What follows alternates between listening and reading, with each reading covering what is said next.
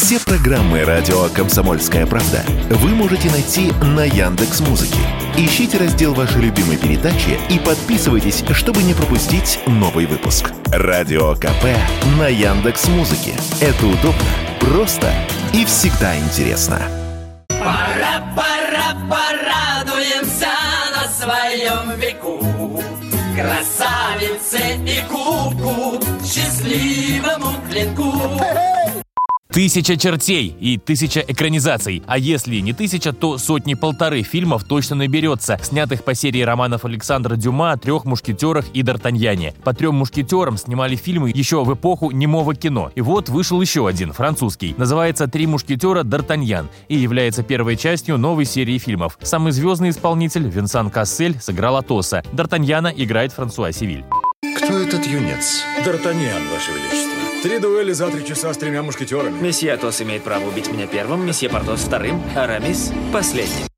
Интересно, что многие герои в фильме выглядят гораздо старше своих книжных прототипов. Сколь бы ни был подтянут Висан Кассель, но в 56 лет вряд ли достоверно передашь образ своего 28-летнего героя Атоса. При этом Францию 17 века создатели картины показали достовернее, чем их предшественники. Те были склонны мушкетерскую историю романтизировать. Здесь же Париж 400-летней давности показан таким, каким он, скорее всего, и был. Грязь, антисанитария, пьянство, насилие, да и сами мушкетеры – изрядные отморозки. Вполне может быть, что эта экранизация мушкетеров далеко не последняя. Несмотря на то, что фильмов по этой истории уже множество, сценарии из мушкетерской трилогии Дюма можно еще выжимать и выжимать, сказал радио КП кинокритик Давид Шнейдеров сюжет настолько многослойный, что можно вообще выбирать любого героя и снимать про него кино. Я удивляюсь еще, как не сняли целый набор сериалов про трех мушкетеров, потому что и три мушкетера и 20 лет спустя, и 10 лет спустя вполне хватит на несколько сезонов. Помимо того, что можно снять спин-офф отдельно про Атоса, Портоса и Арабиса,